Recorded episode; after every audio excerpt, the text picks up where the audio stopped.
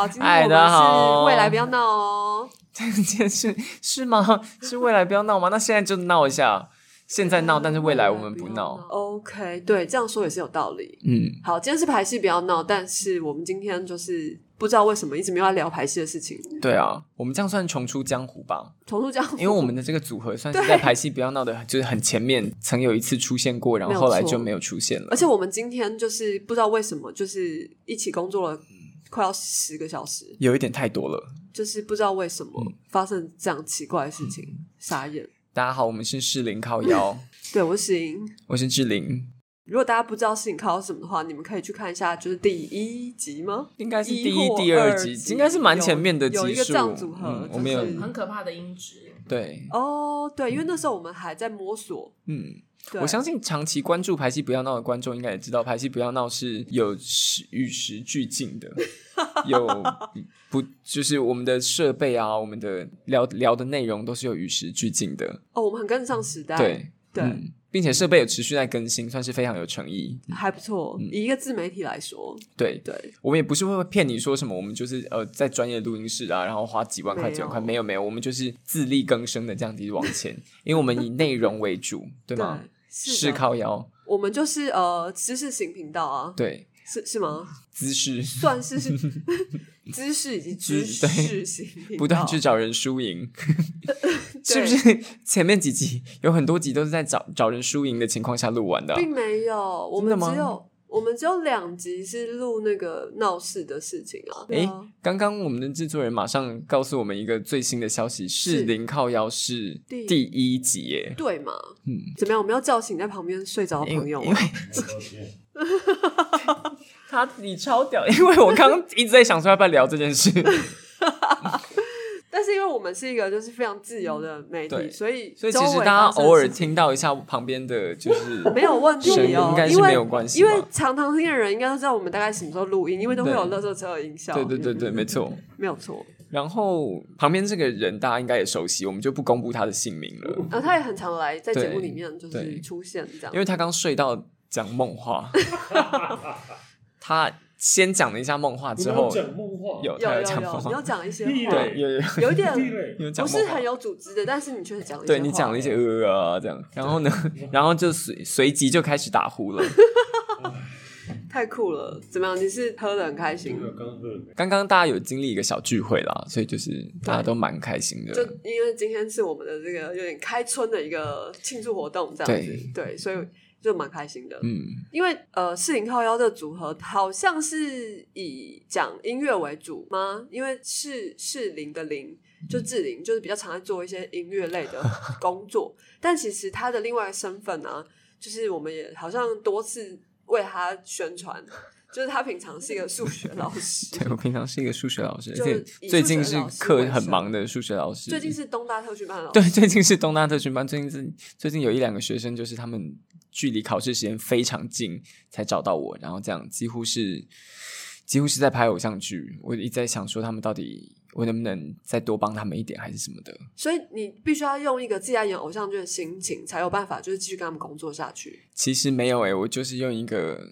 我一定热爱教学，我一定热爱教学的心，这样一直说服自己。嗯，好，那那那既然这样的话，你要不要就是帮我们就是解析一下，就是高等微积分是怎么一回事？这样，好，我会这样问，是因为我最近听到一个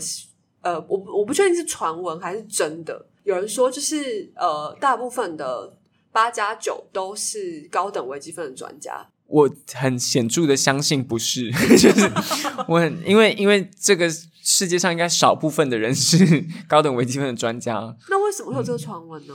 我觉得应该八加九是一个算式吗？八九就不过就是等于十七啊，就是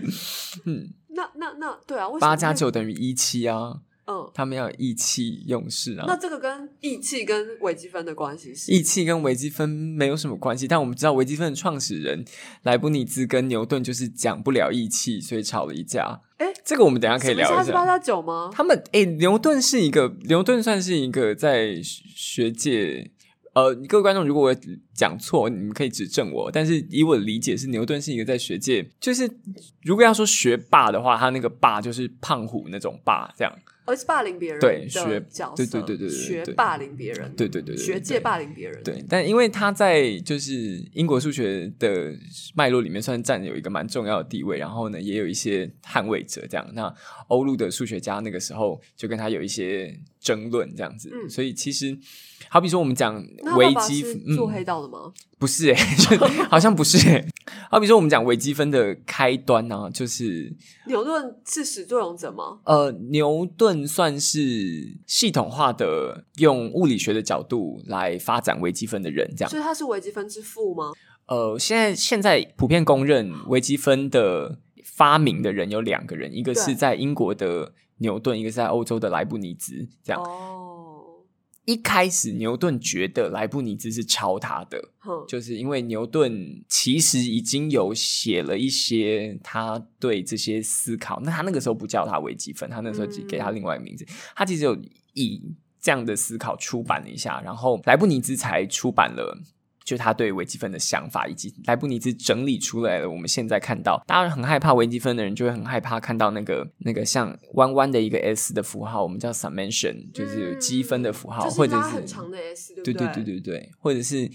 d d 这个符号 dx 分之 d 什么的，呃，就 d 刮 DX x 里面有 x 这样子，对对对对对。OK d dx dx 表示微小的 x 的量的那个、哦的那个符号，就是莱布尼兹呃，他把它整理出来，就是一个符号系统这样子。那牛顿做了什么？牛顿他从物理学的角度解释微积分啦，那其实是一个很重要的，就是在在初等微积分里面很重要的一个建树，就是因为它让这个东西不是不可见的。因为物理在就是物理在数学领域里面一直都是一个比较实用面向、实用导向的，在那个时候，在古典物理学都是比数学更实用的，它可以他可以讨论一些物质真正的来跟去这样。所以牛顿那个时候在物理学上引入了微积分来解释运动学跟速运动学速度的关系，那就变成一个很重要的事情了。但他就觉得莱布尼兹是抄他的，但后来后来的数学家们开始呃研究牛顿是如何，就是去回去翻他的手稿啊，研究牛顿是如何开展自己的微积分，研究莱布尼兹是如何开展他的微积分。现在我们会普遍公认，他们两个是在两个不同的地方用各自的方法对，然后发展出一套接近的东西，这样。所以其实也没有谁抄谁的问题，没有，其实完全没有谁抄谁的问题。嗯嗯莱布尼兹也是大数学家，只是就是牛顿，就是我个人是很不喜欢牛顿，因为他很八加九嘛。，对，因为他就是有点就是那会不会是因为这样，所以很很容易得罪的一个人。那会不会是因为这样，所以大家觉得就是八加八加九都会算高等微积分？好，那我们要谈到高等微积分的话，高等微积分其实跟牛顿跟莱布尼兹就比较没有关系了。高等微积分是后来的数学家。低等微积分吗？我们没有低等无这个说法，哦就像你有高级复苏数，没有低级复苏数一样。对，低级复苏数听起来很低级啊，就是 有初有初有初阶啊，初对初高初阶的微积分是在初阶的微积分是在讨论极小的东西跟极大的东，极小的东西如何累积，极小的东西如何被看见。那这些初等的微积分多半都会反映在。好比说一维、二维或三维的世界里面，也就是我们人类肉眼所见的这些世界里面，都是可以看到的。但高等微积分的差别就是，哎、各位观众啊，我真的不是高等微积分的专家哦，连我都不是哦。就是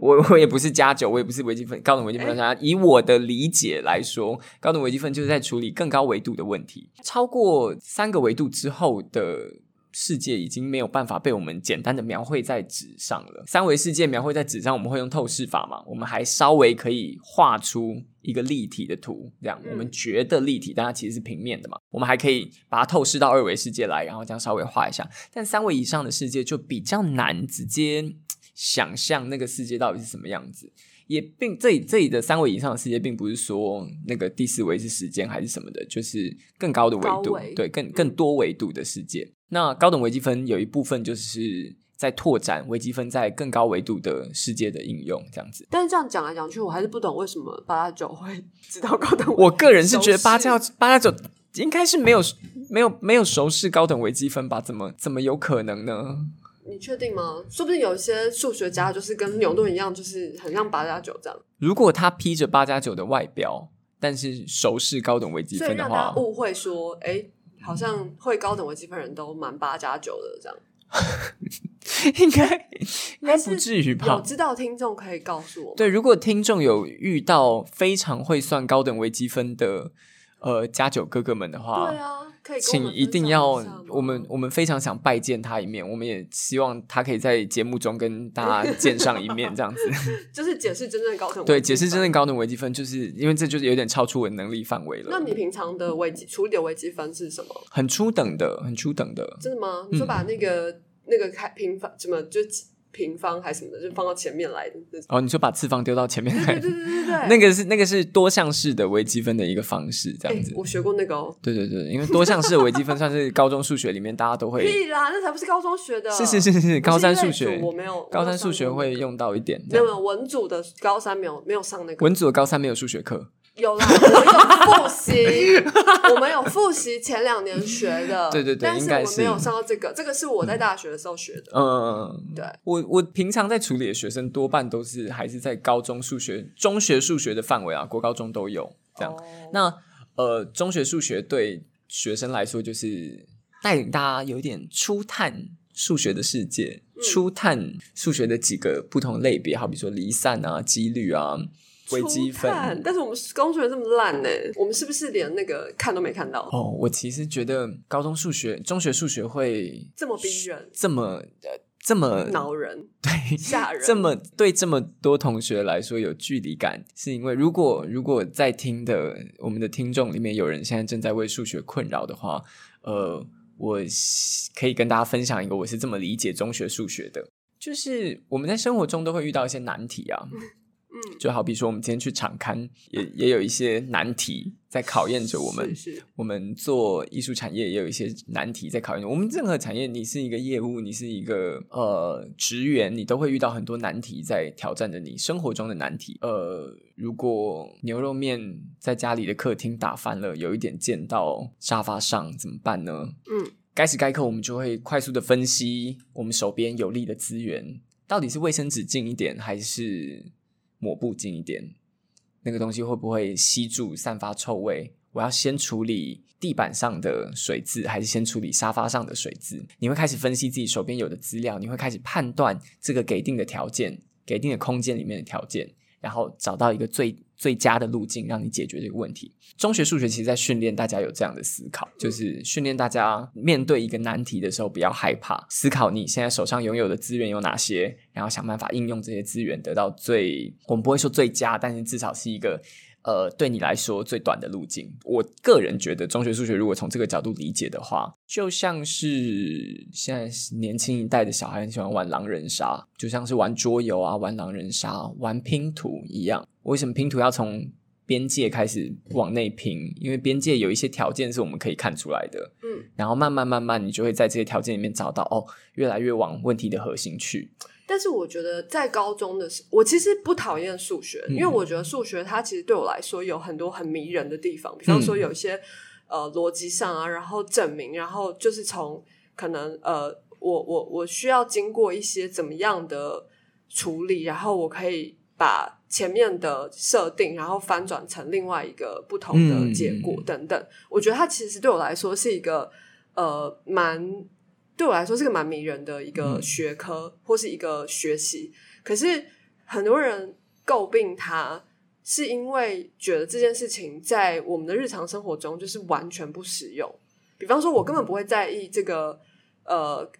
这个抛物线开口向上或向下，嗯它到底对我的日常生活，或是我目前要处理的事情，到底有什么样的影响力？对，就是除了训练呃，你比方说解决问题的能力，但是我们是不是有很多其他方式有这个可能啊？比方说我们去做午间啊，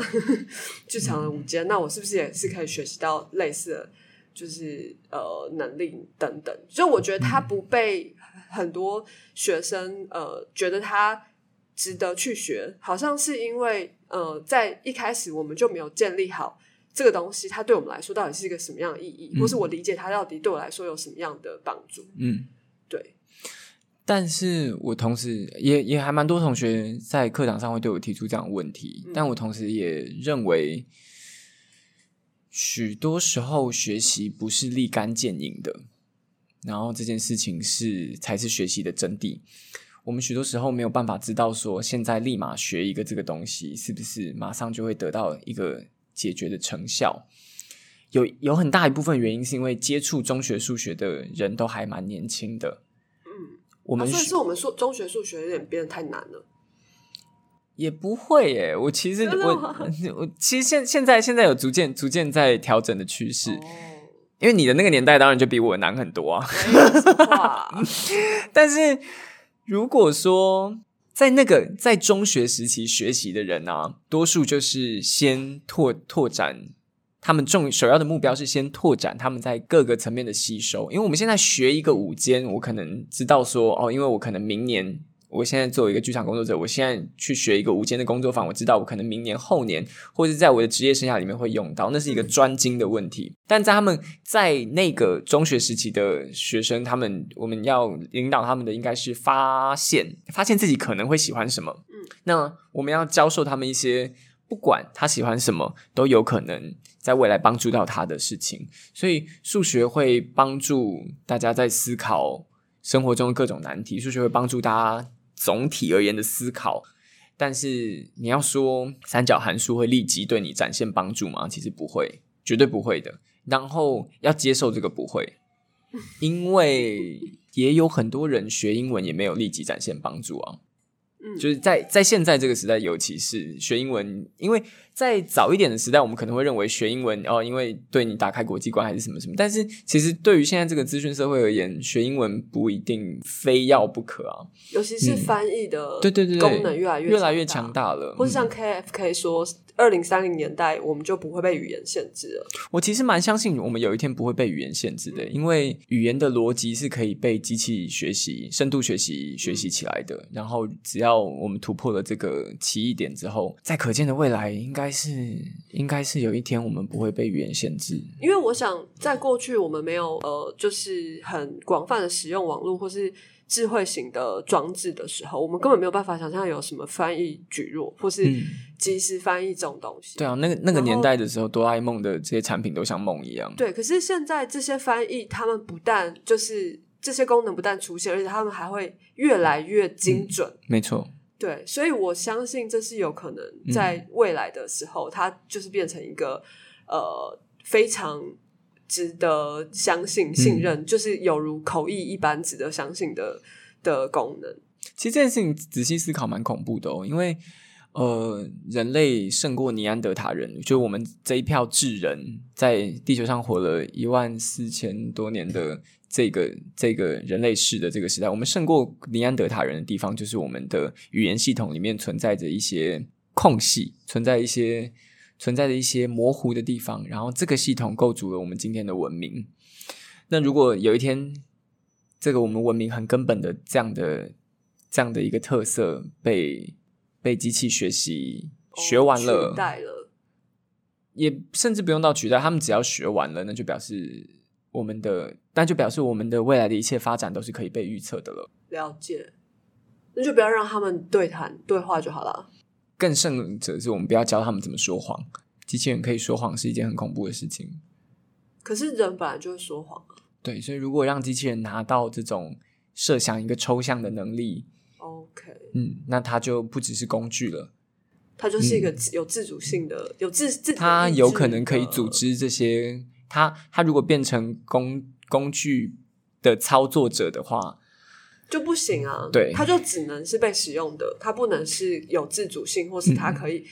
呃代替我去做决定的的工具。嗯。嗯，但是写那个机器人学的小说的那个小说家曾经预言认为说，机器人在这个之间是会演化的，嗯，因为他们学习速度比我们快很多，所以他们终有一日会自我演化出超越他的祖辈的系统。但是我觉得这个蛮应该说，呃，如果像我们以前是做用算盘来算数，嗯。算比较困难的数学，嗯，比方说五位数以上，然后我可能我没有办法用笔算了，然后我可能用珠算，我可以做出来。嗯可是珠算它基本上还是一个很手工的东西，嗯我要知道一些规则，或是我要知道呃，就要背一些口诀嘛。但是后来计算机就取代了这个东西，嗯所以我现在不用背了，我只要输入数字就好了。嗯然后接下来就是可能电子计算机，也就是所谓电脑，嗯，它就是完全运算的那个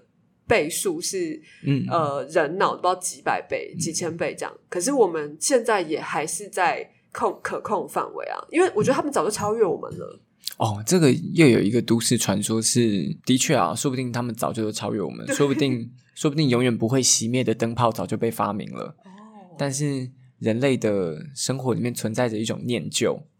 所以我们需要换灯嗯泡来提醒我们生活长这个样子。或是提醒我们时间过了。对，所以发明出这些东西的人，或是这些发明，说不定已经发明出来了，只是被扼杀掉了。说不定一个永远不用换电池的时钟已经出现了，然后还是永远不会死的人，其实有可能有可能，就是这是这也是一个都市传说的地方，这部分就不是科学了，这是一些都市传说。哦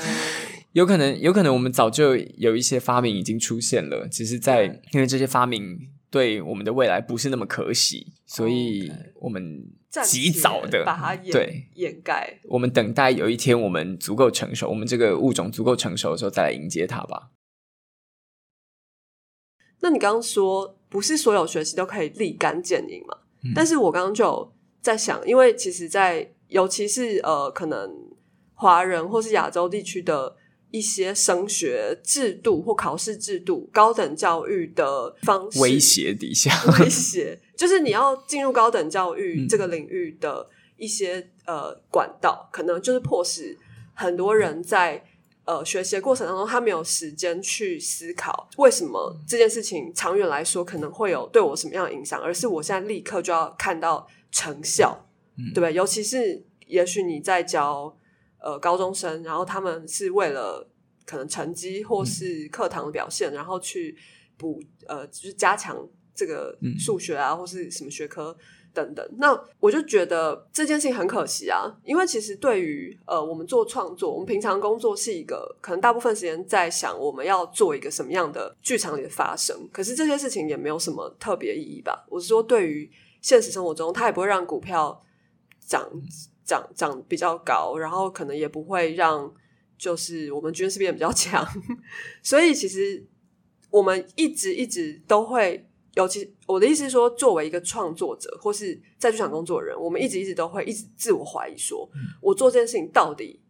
有什么意义？我觉得不是只有高中生对于他们的数学有这样的苦恼，然后。我在真的很迷茫的时候，我就看到，就是尼采他曾经、呃，对于艺术这件事情，他有一个见解。他说，世界就是因为没有目的而神圣。然后我觉得，哈，真的假的？然后他说，这也就是为什么只有同样没有目的的艺术才能够体会它，体会呃这个世界这样。然后没有任何判定可以代表世界，但是艺术可以教我们重复的呈现它。然后就像世界在永恒回归中不断的重复自己，因为尼采有一个非常著名的理论，就是永永永恒的回回归，嗯对，然后他认为这个可以重复，就也许我们的时间过了，这一刻过了就是没有了。可是艺术是可以重现这个时刻，或是重复的呈现同样的一个什么东西的。然后他觉得这就是艺术存在目的。嗯啊，我是参不，我目前是没有参的很透啦，但我不知道对于数学老师 来说，你有没有比较就是对理解或是什么其他的想法？这样没有，好像这好像就不是从数学老师的角度回答，这应该是从我个人的角度。是就是这问题很复杂，就是他从两个层次来谈好了。第一个层次就是我们个人的观点，就是跟我跟我自己最近的这个角度；另外一个是尼采他看这个世界的角度。呃，我个人认为尼采看这个世界角度是距离是是有他有把自己拉到跟这个人类的世界一定的距离，然后往回头看空，可能吧，就是或他的思想在外太空，或者至少在楼高一点的地方往下看，这样、哦看到这样子的芸芸众生在生活中的一切行动，然后他才做出这样的结论。但是如果是我们个人呢，这个很复杂、啊，意义如果照尼采所说的意义是不存在的，那我们为了什么是活着？从个人的观点啊，我认为意义是很自私的一种发现。只有在你个人的行动之中，你才有办法发现这件事情对你的意义。而这个意义不需要和任何人说明，也不需要经得起任何一种考验。它只要在任何一个时间点可以让你感觉到是快乐的，我就觉得够了。你说大买东西吗？有可能啊，就是疯狂购物，有可能啊。因为有哎、行动有有些有些人疯狂赚钱的目的就是为了要疯狂购物啊，就是当下。就如果从生理学上来讲的话，就是刷卡那一瞬间喷了一下多巴胺嘛，就是 多巴胺稍稍微这样喷了一下但。是就心理学家来说，这是一种假快乐。对，它可能是一种假快乐，但是我们不能说追求假快乐的人生是错的啊。嗯，假快乐也是一种快乐。对啊，他他当然可以追求任何一种方式的追求自己生活快乐的最大限度，都会是对的。那如果有人吸毒之后觉得世界超美好、超快乐，嗯，那这是一件值得鼓励的事吗？可是吸毒这个问题就又很复杂，因为嘿，又要毒品对又要要伦要讨论到毒毒品的污名是怎么产生的。对嗯，因为过度用药，对什么嗯叫做过度，然后到底那个吸毒吸到一个什么状态的那个画面，为什么嗯会让这个世界上其他的人觉得哇好可怕？吸毒怎么会变成那样？这个过程，这个、嗯这个被解读成这个样子的过程是怎么怎么发生的？懂？因为难道其他事情不可怕吗？就是换个角度想，一个人成天算高等微积分，不不也蛮可怕的吗？就总总总有总有可以认为他可怕的地方，总有可以认为他可喜的地方。是了，因为嗯毕竟喝酒喝醉了，然后做出一些很可怕的事情。对啊，但是喝酒并不犯法，嗯可是可能比方说用药，对然后他可能也导致了一些很不好的后果，但是它是不合法的。对这个到底标准在哪之类对，的？这就是这就有一些伦理学上的对讨论。但是回过头来讲一下刚刚的那个唯一的限制，就是安全的追寻自己生活中的任何一种快乐。不伤害别人。嗯，以不伤害别人为前提对，的追求自己生活中的快乐，那是其实是值得其实其实是值得鼓励，任何一种方式都可以。所以疯狂赚钱的嗯去疯狂购物其实 OK，、但是去高利贷借钱然后去疯狂购物就不太好。他还得出来就没关系啦，就是可是他如果还不出来的话，啊那就糟了。所以这这就很复杂，这还跟大家人类理性的限度有多少 很很复杂。但是回过头来讲意义这件事情啊，嗯对啊，学这么多东西都是没有办法立竿见影的，对都是没有当下立即的意义的。对，那我们应该期待一个怎么样的教学现场？嗯，因为对啊，许多老师我们简而化约的去说他是引不起学生的兴趣，对，可是其实我我觉得倒不是引不起学生的兴趣。我我个人认为，我自己在求学的生涯中遇到许多位，而且是非常多位，我认为非常值得尊敬的老师。他们对我来说有一个共同的特征，就是他们是一个好好生活的人。嗯，你可以知道他学的东西在他身上开出了不一样的花朵，所以你反过头来你会想，这些东西不一定现在就会在你身上展现，但是说不定在人生的很后期会回过头来帮你一把。所以我认为我是很幸运的，所以在这个过程里面，我一直不觉得学习一个新的事物，或是我对数学的热爱 有多 真的很是热爱吗？其实其实也没有到太热爱啦，就是有一个限度啦。但还不错、嗯就是一个兴趣上的热爱，对，还蛮还蛮喜欢的，还蛮喜欢的还蛮喜欢的，嗯嗯所以会觉得我对这些东西的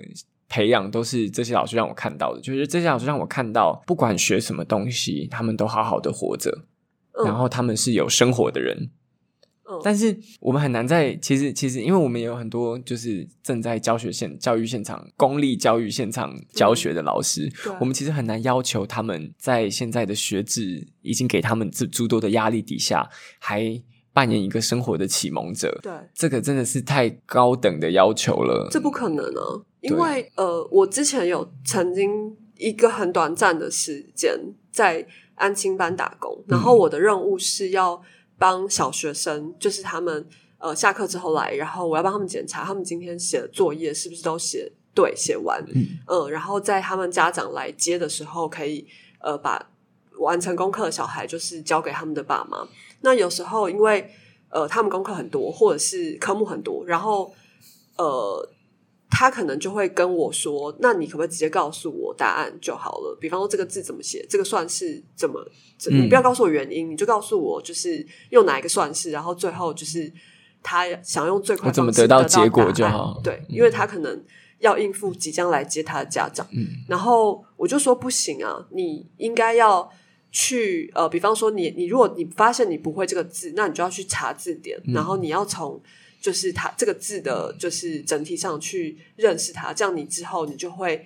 它会对你来说比较深刻嘛，或什么嗯。的。然后数学的话，呃，可能加减乘除它各自有它的原理，然后我希望你理解，嗯。然后你之后你就可以不用就是一直重复的这个不会，嗯。但是我就因为这样，然后就比较花时间，然后就被家长投诉说，为什么我手上就是呃被分发到我这边的小孩，就是都作业完成的时间都比较久，嗯，然后爸妈觉得浪费他们的时间，对啊，但是那时候我就就是很很很恐怖的思考崩。溃的。我就想说，那好啊，那今天大家就一起沉沦好了，嗯 全部我都直接告诉你答案。那你也只是去学校，你也就交作业应付老师，然后嗯你其实根本不在乎你到底在学什么，然后家长也不在乎，对。啊，这个是小学生诶、那如果你从小学你就已经就是是这个态度是这个的话态度的话，那我真的不敢想象他们未来就是在任何的学习或是在他们的人生过程里面，他们要怎么面对就是这个世界呢？这就是多数会希望学习有立竿见影效果的人。对，所以我对这个立竿见影，其实我有很深刻的嗯。挫折，因为我恨透这个想法了，是恨到不行哎、所以我后来就变得有一点呃精英主义，我就会觉得说，你不想学，那你就你就不要学啊，你就去做你想做的事情啊。真正想学的人，我们把他们集中起来，然后我们真的好好教他们。嗯对比方说高等微积分，可能就是有一群人，他们就是你说家九们们这样，就是其实们说不定有一群家九们，他热 衷热衷于高等微积分，说不定是嗯这也是一个都市传说。这对还是麻烦我们的听众帮我们，就是对如果知道嗯搜寻一下这个世界上对高等微积分有兴趣的家九们，或是真的就是很懂微积分的对家酒在哪？这样、嗯我很想知道。对，就是我意思是说，那我们想学的人，我们再来学就好了。我不想要把资源分散在就是呃，可能那些其实他们根本一并没有被培养起来、嗯这些认知，然后其实你要花你花多少力气，可能你改变的不只是他，改变不了他，然后你也改变不了他周围环境，因为这牵涉到很广嘛。如果今天嗯家长觉得、我就是要在我来接你的时候，你的作业已经是一百分，全部做完，然后全部都会，嗯那我觉得，那你应该就是呃检讨一下自己是不是基因不是那么好，这样哇哇，不是啊？这就是一个很需要聪明才智的小孩嘛。哦，应该是说，就是初等教育在培训是，就是对于所有各方面最最基础的认识啦。就是那家长应该要体谅，有些小孩子是需要一点时间对比较多时间。那如果你连这个都没有办法的话，那你是不是就认定说哦，那怎样就是超级聪明的小孩才符合你的标准嘛？对啊，但我们的确活在一个很那个很注重成果的世界，而这件事情其实多数时间对学习，甚至是对艺术创作来说是不健康的。嗯。我我我我我长时间都觉得创作这件事情的意义不会发生在创作的当下，嗯，应该是创作总体的结果。或甚至是他呃被看见之后的对事情。以及我跟整个艺术社群的互动，以及嗯我跟同一个时代的所有我一起的互动的结果，这些都不是，这些都不是，是这个世界上七十亿人，我们注定就会是一个就是平凡无奇但独一无二的，就是非独一无二到非常平凡的状态的一个一个存在，所以它不能够当做，它不能当做一个立即的结果来看啊。那这件事情对应到这个时代正在长期吸纳的一个短促而有力的刺激。我们都知道这个时代有许多这样的资讯产品嘛，都是要提供大家短促而有力的刺激。速成，对，嗯跟这些事情对应起来，就觉得哇，那好好干艺术，好好干艺术这门行业，实在是一个很摇滚的心态诶。嗯在这样的快速的时代之下，如果你愿意好好干，然后你愿意知道它的成效不是立即的，它成效跟一部十五秒的短影片不一样，那这样是一件最反叛，然后最值得、最最叫人向往的事情。这个是我对创作的想法。嗯，了解。那既然讲到这边，我们就来聊一下。你最近在创作的东西？没有啊，我最近没有，我最近没有创作啊。可是你平常其实哦，不知道那个我最近发一首歌啦，对，发了一首歌，啊，你没有看到吗？发在哪？我发在我的那个个人，我我发在我个人的 SoundCloud 上面。我我很少贴作品的人，我几乎不太贴作品的人。哦，我不知道你有这样的一个频道，哎，嗯，等一下你可以告诉指引我一下吗？但那首歌听完会很想睡觉哦。呃，没有关系哦，我觉得蛮需要的。最近，因为嗯，怎么说呢？因为志玲哦，可能有在关注士林靠腰 这个很冷门团体，对，真的非常冷冷门诶，而且士林靠腰今天是去士林靠腰了，对不对？我们今天算是在士林靠腰了。我们今天哦哇，人如其名诶，我们今天去了去了一趟士林，然后大靠了一腰。嗯，算是，是其实其实也不算大靠的一摇啊，就是我们我们正在面对一个难题，然后我们再想出它的最佳解，这样对对对，跟数学一样哦。靠腰只是一个自嘲，但是我们是很努力地想要解决这个适龄的。对，反正总而言之呢，就是如果大家呃，因为志玲其实也来那个排戏频道很多次，所以大家可能有些人知道她就是平常除了做导演啊，或是做一些就是其实平常超级超级没有在做导演，大部分 时间可能是教数学 或是做音乐。对对对对对，对，然后他刚刚说他最近发了一个新作品，我觉得哇，太棒了。没有啊，很简单的一首歌，就是那你为什么会想要突然想做一首歌？不是你不是为了哪个制作或哪一个音乐设计做的吧？那首歌本来是为了一支短片写的，但是因为写完之后被他们大剪两刀，就是剪到那个歌就只他们我歌好像写了六七分钟，然后他们最后只有用两其中两分钟的一个小片段这样，然后你说短片是指那种呃广告吗？不是不是是电影，微微微电影。就是电影影视的短片这样就是有投那种学生剧展的那种短片这样。哦、了解。我那个时候就是觉得，因为我长期处在一个就是对创作没有很积极的状态，我觉得啦，哦我觉得我不算是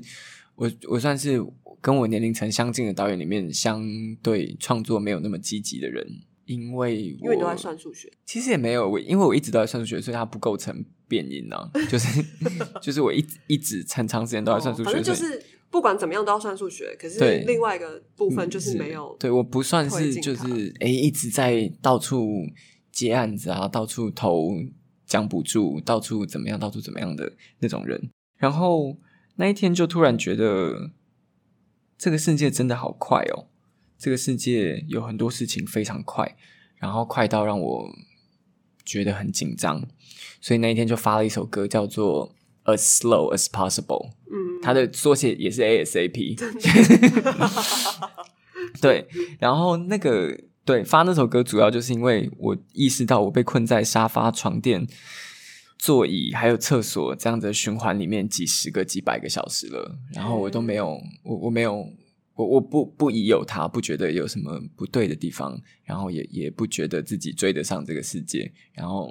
那那个时候就回想说，呃，在这个心情下，前几个月写了一首这样的歌，然后就想说把它发发出来，这样。嗯但今天其实不是我的打歌平台，我们今天要聊的是别的事情吗？我们今天聊就跟创作音乐啊什么的有关啊，对啊，因为本来我们有一个计划嘛，就是跟音可能会哦好，因为大家就是可能会想要知道说，因为一开始这个平台就排戏比较闹，是我们在聊方舟系列的一些创作嘛，然后分享一些可能我们创作上的一些有趣的东西，但是因为现在基本上它有一点算是阶段性的。完成了一个段落，就是到、啊，请你把地球。那所以很多人可能会想说，哎，那接下来方舟有没有会继续发展下去的可能性啊？或者是科幻这个部分在我们的创作里面有没有被考量进去啊？等等。所以呃，我就觉得好像在音乐这个部分，嗯，很值得跟志玲来发展一下 方舟的未来。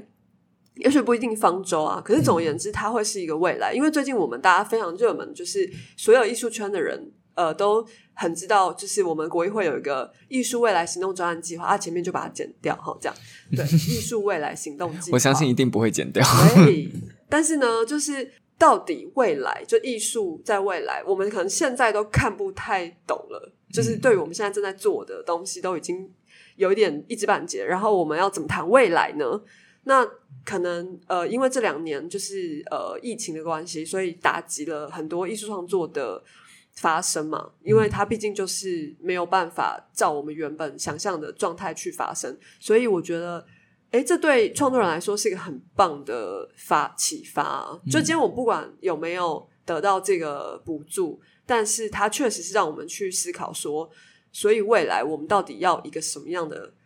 艺术的环境，嗯，对，或是我们要我们未来创作会变成什么状况？那这个东西其实也是因为你说觉得很快什么的，可是因为我们的世界的发展好像真的就是等比级数的这么快，没错，所以其实蛮令人害怕。就是哦，四月底了，我们要想出一个计划，就是那个。呃，这边也帮在听的，就是听众中，如果有正在思考要投这个案件的朋友的话，他第一阶段收件时间是四月一号到四月三十号。其实国议会应该单就我这这这么一点这么一句话，就应该给我一点补助了吧？然后他第二阶段收件是十月嘛，应该是十月的时候。对，所以然后这两个阶段之间收件的取录取的名额没有互相的限制，所以大家不要害怕啊！就是我们一起来看一下。呃，在国议会的资助底下，我们对未来能够搞成什么样子？对，所以我就还蛮觉得哦，就是不管怎么样，我们就还是会想一下嘛。因为今天题目发下来啊，不管你有没有要那个交答案卷，可是你总是会想一下。嗯，对比方说，呃，我可能不太会写，那对，或是我觉得，哎，我蛮有想法的。嗯嗯，所以我们就想说，那我们也许可以发想一下，就是呃，方舟这个系列如果继续发展下去，那在方舟里面，可能我们会听到什么样的声音啊？或者是因为最近我们呃音乐剧算是蛮热门的，嗯，在这个表演艺术领域，就最近期的表演就是非常对，其实以音乐剧为大宗，哎，对，为什么呢？因为前两年被延后的很多吗？还是怎么样？一部分是吧，然后另外一部分是。我记得大概是从五年前开始培训音乐剧演员的这个热潮，对对对对。除了 T Pack 之外，还有师大的研究所，对对对对对，都有。其实各地音乐剧的培训的热潮，因为其实我们应该是有点受到韩国剧场的那个音乐剧节影响，发展对然后我们培训了这么一段时间之后，其实哇。立竿见影，立竿见影了，立竿见影了。今天今天的关键字是立竿见影，哎，好，有些事情立竿见，有些事情立了竿见不着影哦。可是我觉得其实呃，应该不能说不能，这个我觉得不能算是非常立竿见影，因为可能这五年下来，你还是会感受到，就是呃，他可能推进了一些东西，但是也并没有说。就是我觉得还是有很多东西是经过一段时间的发展啊，比方说我上礼拜去看的某个音乐剧，他们就是好像走了大概从开始发想到今年的，就是演版本的演出，好像也是过了可能六七年，嗯，这样对，所以我觉得它还是算是有一个历程，就是也许五年前台湾并没有那么多音乐剧可以看，或是。创作参与创作的机会，但是也许到去年、今年甚至明年，就是开始有很多音乐剧，然后这个市场开始茁壮起来。嗯，所以或许音乐剧或是音乐对于接下来的剧场创作是有蛮影响力的元素吗？有可能，对啊，所以我才会觉得说，那是不是也许我们下一个方舟的呃可能性也会跟音乐很有关系？因为毕竟我去年也参加 D Back 的。音乐剧人才培训计划，然后我是导演组哦，这样。嗯，我没有上哦。哎 哎哎！哎呀，这种事情就是很难讲嘛。对，因为我也不知道我为什么会上啊。我的意思是说，那时候我没有觉得我会上，因为我对音乐剧真的非常非常的就是不熟，然后我也很少做音乐剧的创作，我甚至认识非常少音乐剧的演员。嗯，对，所以那时候我就觉得，就是如果我会上的话，那应该。是有某一种就是因缘际会，然后让我可以就是真的去接触他，然后去了解。九星逆行这样？哎，有有可能，不可能，对不对？对，所以我或也或者是可能现在的市场，我们就是想要整合剧场的各种面向的人，然后我们可能会在呃某一些资源的帮助之下，然后去发展更强壮的音乐剧。嗯。对啊，那我觉得在创作音乐剧这一块，呃创作音乐这一块的志玲，可能你接下来就很有优势啦，也不一定啦就不会在在沙发待那么久啦。沙发真的是一个要人命的地方，沙发真的你可能就会一直不停的要去，你知道写一些歌啊，或者是为。但我其实对于未来的音乐剧有什么歌这件事情也蛮哦不一定有歌，对，那我也蛮好奇的。的，就是因为其实大家都知道，呃，中文字啊，在就是当年清朝末期被北京官方定哦北京的方言话普通话作为方言的那一刻开始，作为国语吧，对，作为过作为国哦，对对对，作为国语，然后呃，南部的方言都作为方言嗯。的那一刻开始，中文就变成一个很难入乐的系统了，因为普通话只有四声嘛，只有四个声调，然后这个四个声调和就是我们熟知的欧美语系的母音系统是非常非常不同的，嗯，呃，它不止只有四个声调，而且它每一个字就是一个，就是它的音对节是一模一样长的。对对对，它是对单元体的字，嗯这样子。那我其实有蛮长一段时间，这个思考可能已经超过十年了，就是有蛮长一段时间都在思考说，那属于亚洲、属于华语的入乐的方式到底是什么？就是那个远超过只是讨论什么导致不导致的问题。嗯我觉得我们都还在找一种我们这个语言跟声调的关系。嗯，因为如果你去看，好比说南北管啊，其实那个用的语言也不是普通话、啊。但是北京人不可能不唱歌吧？对对对对对，我我们还是有我们的流行音乐啊，我们还是有就是持续持续的音乐创作，但是对我来说，这些东西都跟我们的我们这个语言的发展有一点距离，有点像是横的移植，比较不嗯。像重的继承。那在这个之间要如何找到适合生育的方式，或者说那干脆不适合生育的方式，最不适合生育的方式，或者说它不是哦，全 melody，全对，有可能，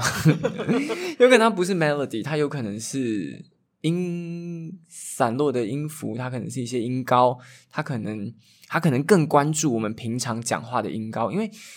亚洲人的语言其实是相对没有音高的，就是我们的音高的起伏是没有，好比说英文那么明显的。嗯，那这样子如何音乐性何在？嗯，能不能找到这这样子就是一个思考？这个这个这个是我很长期关注的一个题材。当然，我们都知道，像闽南语啊、客家话，它都相对容易很多，对，因为音音韵比较复杂一点。没错，除了这个之外，就是方舟是一个跟未来、跟科技很相关的东西，科技我不确定啦，但我们是很未来，对是在讨论未来没有错。嗯，然后很科幻啦，应该这么说，哦，未未来就科幻啊，也不一定吧。算是吧。有一些未来很实际啊，那它就是一种不一定幻啊土。科幻，哦，焦土科幻有可能啊。对啊，在那个情况下的沙丘算科幻吗？算吧，对嘛？可是它就是其实很多就是很很多国家地理频道级的镜头很跟多不科技的部分啊。很大声的音乐，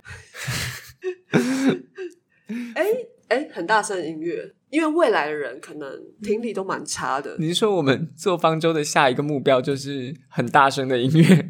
就是这是一种探讨未来的大家听觉的一种。哎，这其实是一个实验吧？你啊 就是方舟的音乐不是讲错了，沙洲沙丘丘沙洲是那个徐佳莹寂寞沙洲我知道 沙丘这个电影的音乐设计，他说不定想要挑战是未来的人，他们可能听力就是不是那么好的状态之下，我个人认为也有可能是那个老先生他本身已经听力听听力不太 好。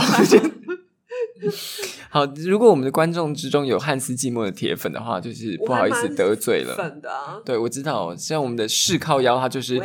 汉斯季默的铁粉。也没有到那么铁，但我就是还蛮爱的。就是我跟他说，哎、我觉得声音很吵，很大声，蛮酷的。然后陈志颖就是 翻了一个白眼，这样对我我就觉得哇塞，也太吵了吧！对，所以我觉得不一定啦，就是他也许有什么、呃，他也许没有什么意图，可是对我来说，他还是很有实验跟未来性嘛。嗯，对啊，因为可能现在主流就不是这种吵吵闹闹的东西吗？有一有一派的电影配乐的确是就是以吵吵闹闹对对为为那个，但其实也被汉斯季默影响很多啦。就是汉斯哇，季默他真的很关键呢。他他从就是他他早期的有一些配乐就开始用一些就是很很大声的低频，然后那个后来我们就很长期的在那个好莱坞类的预告片啊，或是好莱坞类的就是电影里面看到模仿他的那个手段。那个格拉斯就是哦，菲利普格拉斯，对啊，他不是就已经就是一直用一些就是很吵的，比方说，呃，我记得他有一首跟时间还是未来有关的曲子，然后他是用了一个管风琴，嗯然后再加上可能就是数数十人、数百人的人声，嗯，这种非常古代的对对对。元素，可是他表现了一个哇塞！我现在一时之间完全讲不出那一首歌是什么哎，但是我完全知道你在讲什么 也是一个电影配乐，对不对？然后他的手稿也被展在那个惠尼美术馆。反正就是你知道，他们反而用的是一种很就是并不未来的东西，嗯其实未来我觉得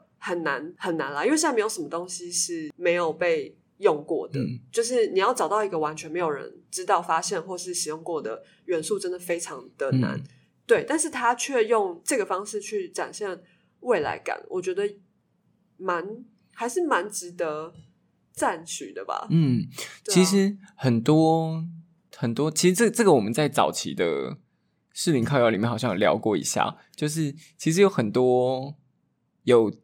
长期支持方舟的观众可能知道，嗯。就是当初我们在方舟的读聚会的时候，有一个重要的音色是木琴，对，这个东西的启发就是来自于那个 Akira，好像是、嗯。应该是大有克洋的动画片 Akira 里面，哦。他他也是在你说大量使用对，木琴，他也他他其实也是一个在谈未来的呃，的的动画片，对，但他大量使用木琴，这个其其实，在很多哇，现在用 Google 搜 Akira 只会出现就是我们就是志玲姐姐志玲姐姐的的老公，对，没错，大有克洋了，没有没有 没有讲错，对，对啊，就是这这种这种这种用一些意想不到的乐器，然后重新重新重新找到用这个乐器的方式，然后来作为一种未来的比喻，或者是一直呃嗯一些打击乐的使用。汉斯季默在做那个星际效应的时候，嗯，也是用管风琴嘛。对，嗯，就是这这种这种方向上的思考也是蛮有趣的，就是到底什么是一个属于未来的声音？因为其实呃，普罗米修斯的电影里嗯面，它的史前时代其实是一个科科技嗯。世界，所以我那时候就一直觉得，其实远古是非常前卫的，嗯。就像呃，有人就是按照希腊悲剧，就是西元前五世纪的嗯这我好像分享过蛮多次，就是他们在叙述那个希腊悲剧里面的音乐。然后虽然因为毕竟没有办法就是找到录音啊嗯或什么，对他们就是用它里面叙述的一些方式，然后去重试着重现嗯那时候的音乐，然后听起来真的超像在太空的。嗯对，所以我就觉得没有啊，就是远古跟所谓的科技感或是嗯未来感好像没有很冲突。嗯，对，而且现在我认为音乐产业遇到的一个总体的状况是，这整个音乐产业包含很很大的一个范围，包含就是呃唱片，就是流行音乐、歌曲以及声响的创作，因为还是有一些的。比较少人，但是还是有很大一部分的人是在做声响的创作啊，然后电声啊这样的创作。我认为这个产业遇到一个很大的现况，就是我们几乎已经没有做不出来的声音了。嗯，就是如果我们心里面想着一个声音，它是可以被做出来的。经过模拟对。电子模拟的方式，或者是用电子的一些波的叠合，嗯。或是任何一种方式，就是在数位音乐领域，其实做出一个好像以前人没有听过的声音，超级不难的，也使得这件事情变得很简单。不不是很简单，变变得很无聊。哦。就是做出做出一个如果只是找到一个新的声波听起来的样子，这件事情变得很无聊。嗯那声音在声音本来就可以传递的脉络里面，它到底可以如何被理解，就还是变成一个巨大的问题，有点像是。那个苏格拉底那个年代，他们 讲不出这个，他不是希腊悲剧的年代吗？对对对对对，苏格拉底那个年代，他们对声对音乐的那个要求，就是音乐低进的那个功能也很强大。它甚哦它甚至胜胜于文学，因为它是一种不表现于形形式的东西，它只能够用想象的。对啊，那在这个时代里面，到底听到什么东西是可以？是我我觉得所谓的未来的声音，应该是不是声音的本身很新，而是这个声音可以提供新的思考哦。但是这个事情光想就觉得好难哦！好难哦。天哪，真的。嗯，那如果有一个演员，他说我音准超差，然后我每天唱同一首歌，key 都不一样那我们就放他勇敢去飞啊！的话，你觉得这可以展现你未来对于未来声音的诠释吗？我我曾有这样子想过吗？不是不是，我曾有 我曾有导过一出戏，你有看过？你说嗯，蓝蓝的那个戏这样，哦嗯，然后呢，那个戏里面有一首歌，对，然后我的音乐设计写的非常难，充斥着半音，几乎是一个有点无调性的，就是因为它是一个那首歌在写的时候就是一首古，我们希望呈现一首古谣这样。嗯，然后呢，里面有一个演员啊，你听到的话，如果你正在，如果你是这位演员，然后你正在听的话，哎，你一定要 take 他哦。，对我就会就表示我真的很记得你这样，因为你是 就很好合作，但是很有趣的一个演员。他就是练了很多次这样，然后在排练场就从来就有时候练，有时候准，有时候就但多数时候不准这样。然后呢，开演前他就走过来跟我讲说：“哎，志玲啊，我等下就勇敢去闯喽。”那我那我能说什么吗？对啊，他就是要去飞了，那我们就只能让孩子去飞嘛。就是那不然怎么办呢？开演前我也不就是也没有别的方法。然后他那天就去飞了，这样你也记得嘛？那出戏就是走主打诡异路线的这样。有一点然后他他就是飞出一个诡谲的高度，这样。真的哦 我我自己坐在观众席也蛮惊讶，就是哇，飞这么远啊，就是。所以可接受就对了，是一个实验的心情。不是啊，就是一个戏都上演了，我心里写的两个字就是承受而已啊，就是也没有也没有别的选择了吧？好，那我懂你的意思了。对，好，那我觉得，嗯，没关系啦，就是可能我们还是尽量唱准这样。对，因为毕竟半音跟半两个半音中间，可能还有一些微微的，哦你知道那种对我们称它为微分音 （microtone）。之类的，嗯可以。如果他真的有人可以真的准确的，就是站在那个每一个位置上的话，其实这是音乐圈大概从三年前来一个重要的一个新的方向，就是 microtone 的展现。他会偷偷的把某一个音稍微微降一点点、一点点，听起来让它有一点 draft，有点掉下来的感觉，然后又把某一个音有一点点升起来一点点，然后前一个音的降跟后一个音的升可以几乎差到一个半音，让我那就让这一个整个呃就完全听起 tonality 来完全不一样啊。，对，整首歌听起来就会有一个非常特别的质地，这样。嗯 microtone 的那个创作，像我个人很喜欢的一个 microtone 的，就是有在致力于 microtone 的创作者是那个 Jacob Collier，可能很多听众也是他的粉丝。但我先讲哦，我爱他很久了，所以就是我很早哦，哦，所以他已经过时了。没没没没有他没没有他他也他也得过几次那个 Emmy Award，哦，嗯，他也是流行音乐界，然后流行爵士，呃，不能算流行爵士圈重要的创作人，这样。嗯嗯嗯嗯，可以啊，我们可以做一些实验看看啊，嗯因为也许我觉得人生可能还是有蛮多局限的，嗯毕竟就是呃人嘛，就是每天都会有一些不太一样的嗯状态，或是可能天生条件就有很多限制，跟乐器是蛮不一样的嗯状态。但是相较于就是可以比较容易控制，那人发出来声音，可能如果我们不要把它当做是音乐的话，就是一个声嗯，音，的确，它的控制是无限的。对，嗯好像就不会觉得那么难处理吗？人的声带似乎是连续的哦。就是它不又回到 又回到呃微积分的部分，对，又回到微积分的那个内容。只是说看你能不能控制在要的那个点上就对对了。哦其实印度跟阿拉伯的传统音乐也都是也都是钢琴的十二个键上找不到的。的那个音，对，他们的、嗯他们的多声音阶是在我们传统的上上钢琴上面找不到的，这样。那他们怎么怎么学啊？这就是这也是一个很巨大、很巨大复杂的问题，就是我们被西方音乐几乎是文化殖民了嘛。对啊，因为我们现在生命里面认识的，就是至少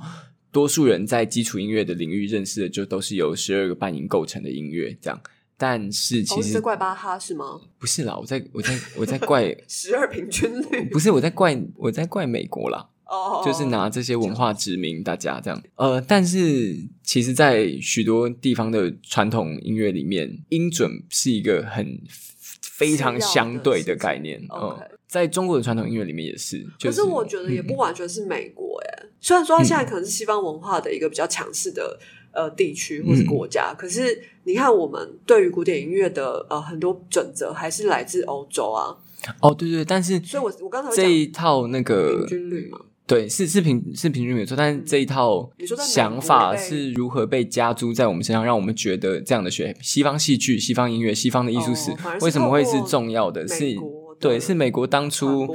对对一整个亚洲的那个文化殖民，嗯，为了要防堵一个势力嘛对，因为了要防堵一个势力，大家都知道对。红色是我讲出来我就辱华了，所以喂，哎我们节目我们节目有这个那个吗？是没有，嗯没有哎，那我们没有在嗯没有在避讳的，没有在不辱华或嗯。对。辱爆，没也没有啦，没有也没有辱报就是没有看聊不聊得到。对。嗯嗯。没有限，没有什么特别限制。嗯嗯。嗯。好哦，那今天很高就是兴，刚刚经过一段静默之后，大家发现，嗯，沉默也是一种对旋律，对，呃，就是沉默也是声音上重要的安排。对嗯剧本也是哦。剧 刮胡，你知道，你知道哦，我以为你要，我以为你要谈一个我们刚谈过的很恐怖的话题。没有没有，我只是跟学生讨论，就是沉默在剧本舞台知识里面，沉默这两个字，嗯，对它扮演了一个什么样的意义？对，嗯。就是刚才大家都应该感受到，我们很常在节目当中展现这个部分嗯。的力量。谢谢那个适龄靠摇的志玲，不会不会，也谢谢阿英。不不不用谢啊，哦，真的吗？对啊，反正我们今天都已经相处超过十二个小时，今天真是一个很长的一天。真的，嗯，我们居然从教育聊到音乐剧，诶，对，而且一开始还是在讲，高等微积分。没有一开始在讲那个八加九，哦，对对对对对，然后高等微积分、教育、艺术目的，大家不要意外哈，适龄靠腰就是以随便聊天出名的，对啊，嗯，没有什么。没有什么仿纲可以就是阻拦其实阻挠们们。有仿纲，但是对他就是参考参考。嗯。好啊，那谢谢大家谢谢大家今天收听，那就是请大家每周都要锁定排戏不要闹哦，拜拜。拜拜